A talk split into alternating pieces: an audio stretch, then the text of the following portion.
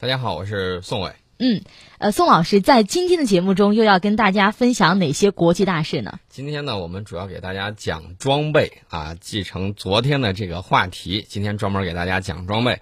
那么昨天呢，在微信上有一个朋友问我说：“啊，前两天我们国家公布了第三届的冯如航空科技精英奖，他就觉得这个国家对这个报道啊不够多，然后呢，大家关注的也不太多，大家更多的可能关注的就是之前的明星结婚呐、什么之类的。那么其实呢，我要跟大家说，这个娱乐明星啊，他一定会比科学家呀、比政治人物啊，他们会获得更多的眼球，这个呢无可厚非。但是呢，大家想一想，如果以后这些明星可以出来宣传科技，可以为航空业、可以为我们的航天业代言的话，那么我觉得会掀起更多的公众对科学技术的这种了解和这个建议认识不错。嗯，那么接下来呢，我们就聊一聊我们这个冯如航空科技精英奖的一些故事。很多朋友可能说：“哎呀，这个奖我们其实看了，有很多东西让人感觉很兴奋。”比如都有啥？比如说这个超燃冲压发动机，啊，今天我看到有媒体就爆出来了，说我们在这个领域只比美国落后两年。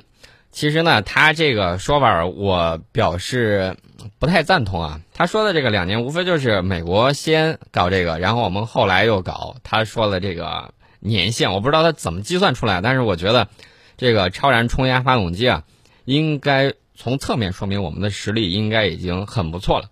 那么我们国家的这个呃技术发明二等奖，还有国家科技进步这个一呃二等奖，呃以及这个授权专利啊等等，这个都非常的多。这个呢，它在中国航空协会官网就介绍了获得第三届冯如航空科技精英奖的国防科学呃国防科学技术大学的教授王振国。啊，这有这个事迹，大家可以到这儿去详细的去看一看。他呢，主要是承担国家的八六三计划以及国家重大专项某某工程，这个工程没有公布，所以大家可以展开一下想象力，这到底是一个什么样的工程？他呢，在这些研究领域呢，就获得了非常多的重大的攻关项目。那么，在超燃冲压发动机、还有它的地面实验以及飞行实验技术等方面进行了开拓性的研究，呃。实现了技术水平的跨越。你听到这个好像都是啊，官方给你介绍的这个啊，四平八稳。大家可能觉得，哎呀，这个我们想了解点细节。对，比如说他都做了些什么？比如说，他提出了方案，研制成功我国首台再生冷却超燃冲压发动机。这个呢是达到了美国同等技术水平。所以啊，有一个嗯，这个媒体就说啊，我们比他落后两年。我就不知道他这个数字是怎么算的？难道这个数学是？体育老师教的，这个有点黑体育老师啊。哎，这这个有没有是这种可能？是我个人的猜测啊。嗯。有没有可能是他们推出的比较早？呃，美国确实推出的比较早。美国呢，历经六十多年，到二零一三年，关键技术才得以通突破。嗯。所以说呢，我们这儿的这个媒体就说比它落后两年。其实呢，我觉得，呃，有先突破的，有后突破的。如果后来居上，如果青出于蓝而胜于蓝呢？对吧？这个都不好说。呃，这个是他做的第一个，就是提出这个方案，研制成功了。这个超燃，呃，冲压发动机，这个没有问题。大家要知道，美国用了六十多年才把这个技术突破。嗯哼，它这个超燃，大家想一想，它从机理的研究开始，然后呢，所有的技术，包括这个发动机的燃料等等，美国的这个 X 五一 A 型的这个。发动机它采用的是特殊吸热型的这种碳氢燃料。那么经过长城热试车考核，我们的这个发动机呢是研制成功了。呃，还有一点就是总体设计，大家要知道这个搞这种超燃冲压发动机，你肯定是要高超声速飞行。要飞行的话，那你必须要对飞行器进行一些测试。用什么测试呢？它要用这种大型的连续式高超声速推进风洞，它要做这个。没有这些风洞，是实验不出来的。大家要知道，日本想去做它的所谓的六代新神战斗机，结果怎么样呢？结果他自己没有相应的风洞。我记得日本的这个航空领域，这个风洞啊，大概能放多大的模型嘛？放个三十厘米乘个一二十厘米，大概就这么大。大家想比划一下，三十多公分比巴掌略大一点。嗯，然后日本怎么办呢？日本找美国去，美国你不是想吹风洞吗？行啊，掏钱吧。啊，然后一次风洞实验都是多少万美元？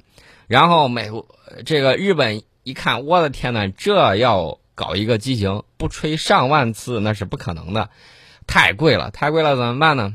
美国就是你你爱吹不吹啊，不吹拉倒。日本没办法，拐回头去找了法国，这个世界上只有五大常任理事国，还有一些小的国家，它有研制这种发动机的，就就是整个航空工业的这种能力，比如说瑞典的英狮啊。呃，日本呢没办法就找到了法国啊，法国当然报价会低一些，但是这个费用也非常的高，还是不乐意。呃，日本乐意了，日本说这这这个价钱还算公道吧，那就吹吧，但是吹我资金有限，吹个几百次吧。大家想一想，一个实验，他们要做这个风洞外形这个实验，上万次才可以，他做了几百次，大家想一下，他那个心神到底是个什么东西？呃，我对他以后的这种后续发展表示。呃，怎么说呢？对他寄予希望吧，啊，希望他能够飞得更高。那么我们刚才说到了这个风洞，我们做这个大型的连续式高超声速推进风洞，这个就解决了制约我们超燃冲压发动机技术发展的非常一个重大关键问题。大家想一想，它模拟的是高空高速的这种飞行条件。嗯，那么我们的这个团队呢，就突破了大流量空气加热器，还有大型的主动。引射系统等等世界性的技术难题，大家要知道，美国二零一三年把这个事儿搞定，是经过六十多年的不断探索。我们玩这个也玩了大概有三十多年，大家想一想，这个速度已经比它减缓了，减少了一半儿，这个速度非常的可观。呃，采用了这些技术之后呢，我们就研制了我国首套装备用压力恢复系统。为航天科工三院呢研制了我们国家重大专项这个主力实验系统的大型空气加热器，为航天科技四院研制了我国首座大型主动引射高空模拟实验台的这种引射系统。嗯，我说的这些大家发现没有？你不光是在做这个东西，其实你还在带什么？在带团队啊！什么东西都离不开人。大家都知道，二十一世纪什么最宝贵？人才来。嗯啊，人才最宝贵。他带出了一大批的这种青年的科技人员，大家想一想，这个科技人员，我们每年理工科为这个国家的这种经济发展贡献了大批量的这种理工科的人才，呃，无论是美国也好，还是西方国家也好，对我们最羡慕的，他不是说你这个现在做出了什么呢？他最羡慕的是你有这么一批中青年人才。而且呢，不断的这种呈梯队化的发展，所以为什么当年杨振宁说未来十年中国的这个诺贝尔奖就是理工类的会出现一个井喷，未来呃几十年我们的这个科技发展会带来大量的让大家头晕目眩的这种新产品，就得益于我们的这种人才的这种梯队型的这种培养。那么说到这儿的时候，我们再拐回头再说一说它这个。美国的这个 X 五幺高超音速飞行器，那么超燃冲压发动机呢，是高超音速飞行器所使用的一种非常关键的动力系统，呃，说白了就是心脏。那么如果心脏不给你提供强大的这种动力的话，那么你这个想实现高超声速飞行呢，那也是非常难的。那么与一般的冲压发动机以及喷气发动机不一样，这种发动机呢，不需要进入燃烧室的气流。呃，必须为压因素，它从而大大提升了这个飞行器的飞行速度。高超声速飞行器，这飞行的这个马赫数要超过声速的五倍，呃，有意或者是无意的这种飞行器，嗯，这个是未来军民，啊，航空器发展的战略方向。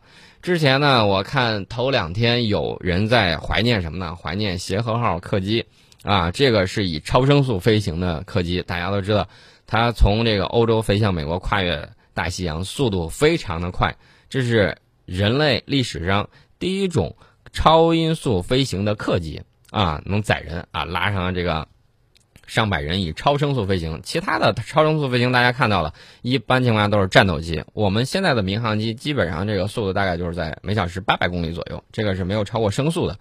那么超声速之后呢，可能这个它会带来更多的这种更加快捷、更加便利的这种条件。你所以说，这个呃高超声速飞行器的首要关键技术是这个超燃冲压发动机。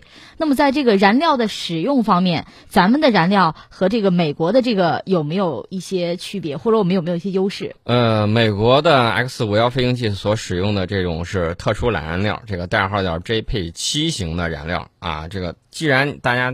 想一想，加上“特殊”俩字，而且专门把这个标号给弄出来，嗯，就说明了一个问题，就说明它这个燃料比较特殊、特制的啊，特制的、特制的，大家要明白。一般说什么定做的呀，或者什么私人定制的这一类的东西呢，就是贵。除了贵之外呢，还带来了一系列后勤保障的呃因素。后勤保障起来必须专油专用，这个呢，就对它整个一系列的后勤，比如说我这个油料车的这个呃。这个怎么说呢？跟普通油料车不一样，嗯，然后它的油料的储存，它相应的温度啊等等，它都有要求。美国原来这个黑鸟，它在飞行之前要加注这个燃油啊，然后呢，它为了考虑高超声速飞行的时候，那是它才三倍马赫啊，三倍音速，这个时候呢，它加油，加油，它就为了预留这个飞机，它会有这个摩擦生热，它会膨胀，它就预留了有这种缝隙。那么油加完之后，大家会看见一地都是油啊，这个油就漏出来了。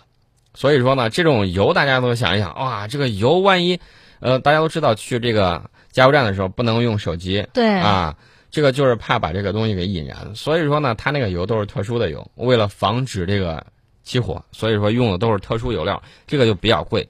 说了一圈之后，那么我们研制的这种超燃冲压发动机使用了什么呢？普通的航空煤油。成本非常的低，应用范围更广。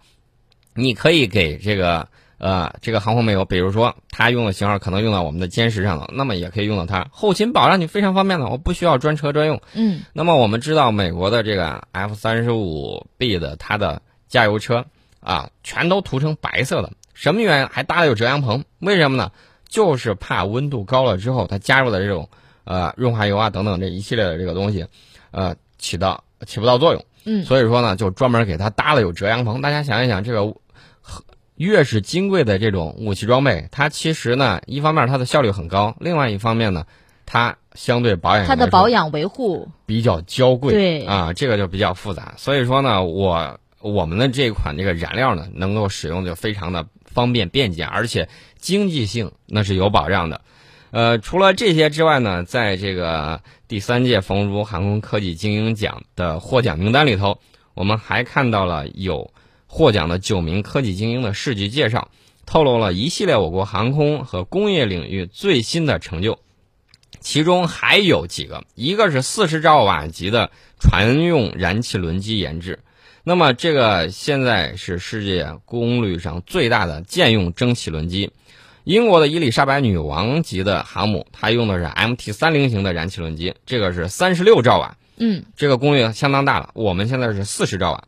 除此之外，大家可能会觉得，哎呀，我们的航母以后会不会上弹射起飞的这个东西？我告诉大家，一定会有弹射起飞，甚至有可能是电磁弹射。这个呢，技术稳定性应该是没有问题了。呃，除了这些之外呢，我们弹射起飞的新型舰载机。也在获奖名单的这个事迹介绍之列。那我们先说先说歼十五吧。这个歼十五战斗机呢，大家都发现，最近网上有照片，发现我们的辽宁号航空母舰甲板上有非常多的这种比较黑色的这种印记。这些印记是什么呢？这些印记不是说啊，这个使用长了，然后颜色变黑了，不是这种情况。而是我们的舰载机进行大规模的训练的时候，它触舰复飞，或者是降落，或者是啊，主要是降落，它的这个轮迹是这个印记，这个就从侧面看出来，我们的这个航空母舰的舰载机飞行员训练是正在如火如荼的进行。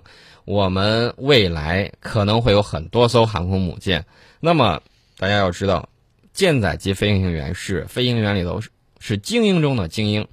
那么我们必须要有配套的相应的航空母舰的舰长，我们需要飞行员，需要他们传帮带，需要更多的这种培育我们的海军舰载机飞行员。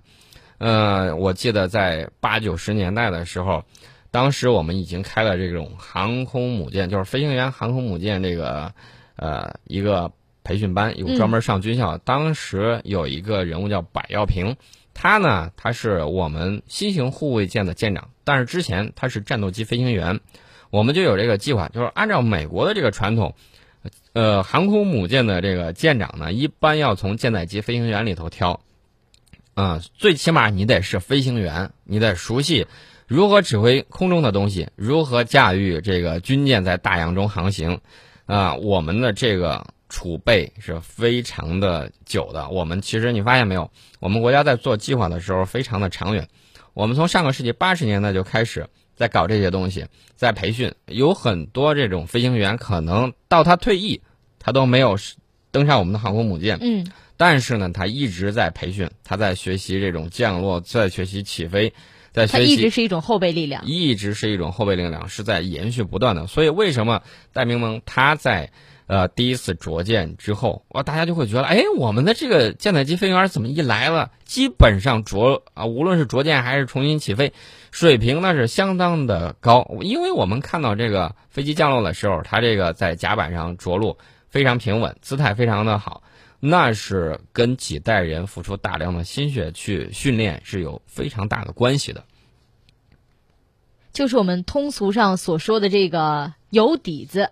对，就是有底子。嗯，除了这些之外呢，我们还要提到一些人，比如说我们中航工业沈阳飞机设计所的总设计师王永庆。呃，王永庆呢，他是中航工业沈阳飞机设计研究所的总设计师，也是中航工业集团公司的首席专家。他呢，参加了二代、三代战斗机以及舰载机以及新型战斗机，还有特种飞机等多系列重点型号的研制。呃，光这个立功受奖就有二十八项，其中一等功呢，一等功或者一等奖就有四项。他的主要贡献，嗯，给大家简单说一说。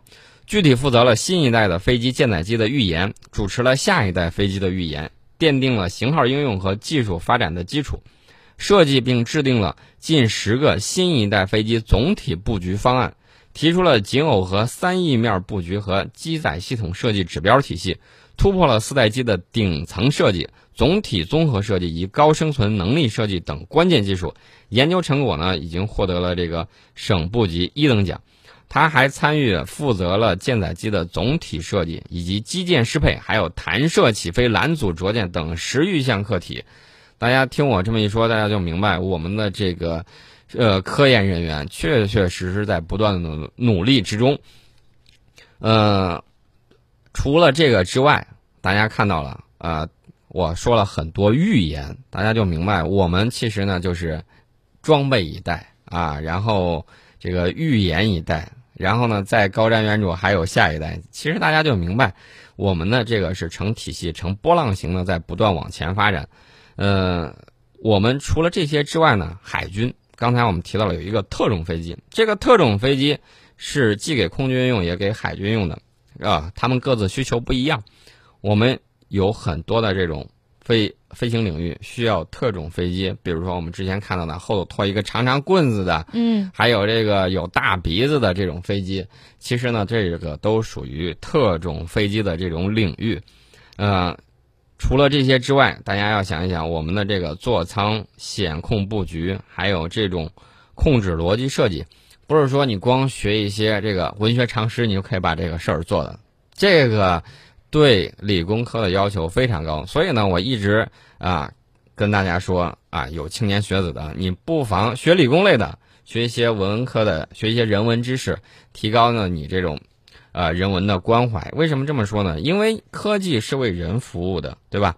呃，文科的学生呢，他应该多学一些理工的知识，这样的话，你的这个知识体系才不至于在科技日新月异发展的今天，你跟时代脱节。啊，我们很多时候我们可以看到一些文科生啊，跟他说啊，你换个灯泡吧，有的这还真的不会换，为什么呢？对电的知识不太懂。对，所以说呢，我就建议大家就是互相融合，而且呢，现在大学，我说实话，大学一年级的时候，很多东西还是在打基础，更多的东西是放在这个研究生领域的。嗯，所以呢，我建议大家就是互相交叉着学，有很多交叉学科，它就出现在这些领域。